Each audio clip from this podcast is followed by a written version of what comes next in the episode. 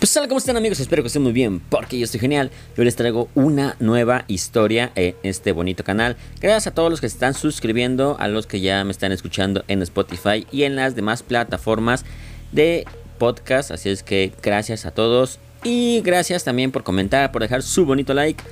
Y pues hoy les traigo, les traigo una historia pequeñita, pero que me interesó bastante ya que está sonando mucho en, en las redes sociales. Ya ven que Facebook y Twitter, este, las cosas luego se hacen virales y llegan a, mucha gente. Esta historia es, como les digo, es pequeñita. Y voy a citar eh, de donde saqué la información. Estuve visitando varias páginas. Estuve viendo eh, y leyendo mucho. Y la que me gustó y la que siento que da un poquito más detalles y tiene información un poquito más antigua fue una página que se llama depesoyucatán.com, así es que la cito, vayan a verla. Y pues empezamos sin más preámbulos. Pedrito, un niño que se envenenó tras ser maltratado por su padrastro. Este es el título, el titulazo, que nos da muchos spoilers, pero pues este, así es el título. El caso que les presento a continuación fue real. Ocurrió en el año 2009 en Mérida, pero he estado circulando en internet con nombres y fechas diferentes. Aquí hago una acotación pequeñita, ya que lo vi y decía que luego era del 2018, era del 2015, 2000, diferentes fechas. Y este es donde, como les decía, hay una fecha más antigua que nos habla del año 2009 en Mérida. Hay también nos decían este, en otras que leí que era en México y que otras que era, era en otra parte. como les digo, la información a veces es muy es muy muy cambiada, es muy modificada y pues hay que buscar un poquito más la que tal vez y hasta eso se duda bastante, la que sea un poquito pues más verídica. Pero continuemos, ¿en qué me quedé? Ha estado circulando en internet con nombres y fechas diferentes, con detalles más y detalles menos, pero no por ello deja de ser sorprendente. Hace poco vi la historia en una página de internet y conforme fui leyendo me di cuenta que se trataba de aquel mismo caso. El primero de noviembre de 2013, Julia fue al panteón a visitar la tumba de su padre. La arreglaba y la llenaba de flores. Siempre iba el día primero porque no le gustaba que hubiera tanta gente. Ya ven que el 2 de noviembre siempre suele haber mucha gente ya que es el, ahora sí que el mero día de muertos. Y pues se aglomera bastante gente porque llegan a visitar a sus difuntos muchos se quedan todo el día llevan mariachis marimba depende de dónde vivan ustedes. Es muy bonita la tradición pero sí llega bastante gente. En fin ese día se sentó en una gran piedra que estaba a un costado del sepulcro Casi no había personas, así que se puso a platicar con su difunto papá, y de repente detrás de ella estaba un niño como de 8 años. A ella se le hizo extraño, porque el chiquillo estaba solo y ella le preguntó qué hacía ahí, que dónde estaban sus padres. El pequeño contestó que no sabía.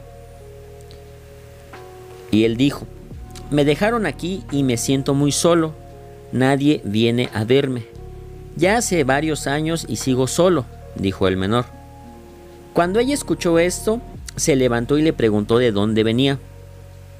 A lo que el infante, en vez de hablar, le apuntó hacia una tumba vieja y muy descuidada. Julia quiso correr y gritar, pero estaba paralizada, no se podía mover.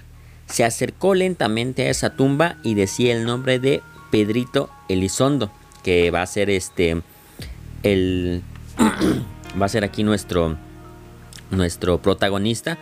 Y decía la fecha de su deceso, como en todas las tumbas, y la fecha de, su nacimiento.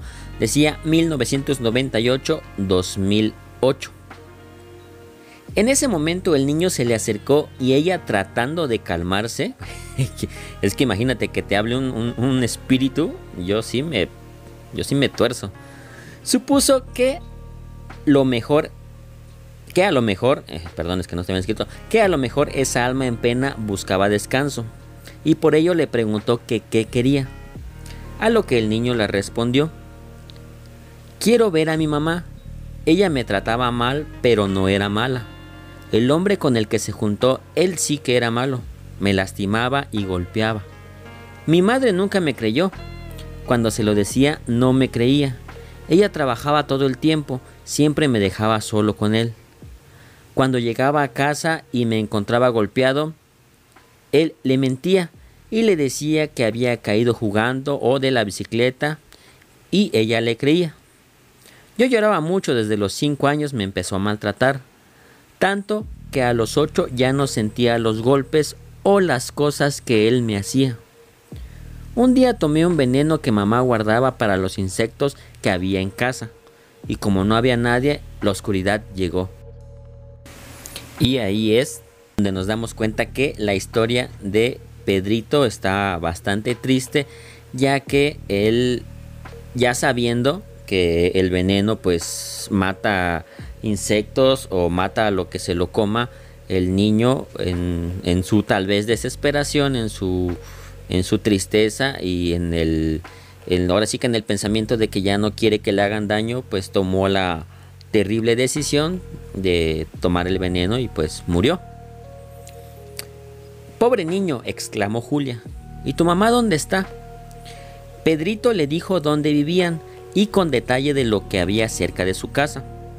No sé si todavía viva ahí, pero me gustaría verla de nuevo. ¿Me puedes ayudar para volver a ver? Le dijo el niño a lo que ella contestó. Mira, no te prometo nada, pero lo voy a intentar. El niño sonrió y desapareció. Ella se quedó pensando y decidió hacer lo posible por ayudarlo.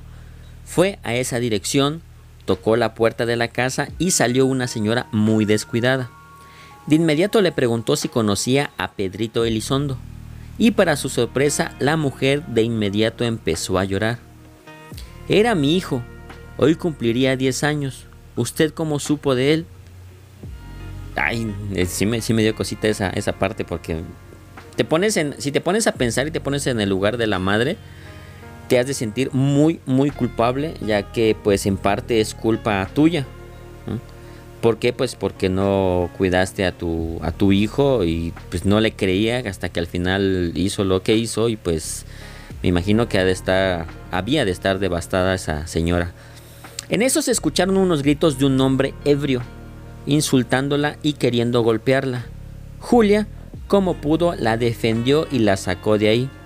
La subió a su coche y se fueron. Se detuvo cerca del panteón en un parque y ahí se sentaron a platicar. Ahí mismo le contó lo que había pasado momentos antes en el cementerio. Aquella mujer se soltó en llanto de nuevo. Julia le preguntó por qué nunca visitó la tumba de su hijo, a lo que ella contestó. Ese hombre no me deja salir, ya ni a trabajar me tenía encerrada, me golpeaba, hasta ahora que llegó usted. Cuando murió mi hijo, él se puso agresivo conmigo, me lastimaba, me usaba, me golpeaba. Fue cuando entendí que mi hijo decía la verdad, pero ya era demasiado tarde. Ya estaba muerto por mi culpa, por no creerle. Lo que les decía exactamente, que ella se sentía culpable y pues aparte vivió lo que el niño estaba viviendo, ya que ese monstruo, porque no se le puede llamar de otra manera, desahogaba su furia con el niño y como ahora ya no estaba el, pequeño Pedrito, pues ahora la desahogaba con la mamá. la, la desconsolada madre decidió entonces pedirle perdón en su tumba. Fueron y de inmediato ella comenzó a llorar y pedir perdón a gritos. Julia sintió tanta pena que decidió dejarla sola un momento y fue a comprar unas flores. Cuando regresó vio a la señora recostada medio cuerpo sobre aquella tumba, pero sin un solo ruido, sin un sollozo, nada. Su cabello cubría su cara. Al insistir en descubrirle la cara, vio que sonreía, pero estaba inmóvil. Ahí es cuando se dio cuenta de que ella estaba muerta. Ya no quiso saber más, reportó el hallazgo a los vigilantes y ellos se encargaron del resto.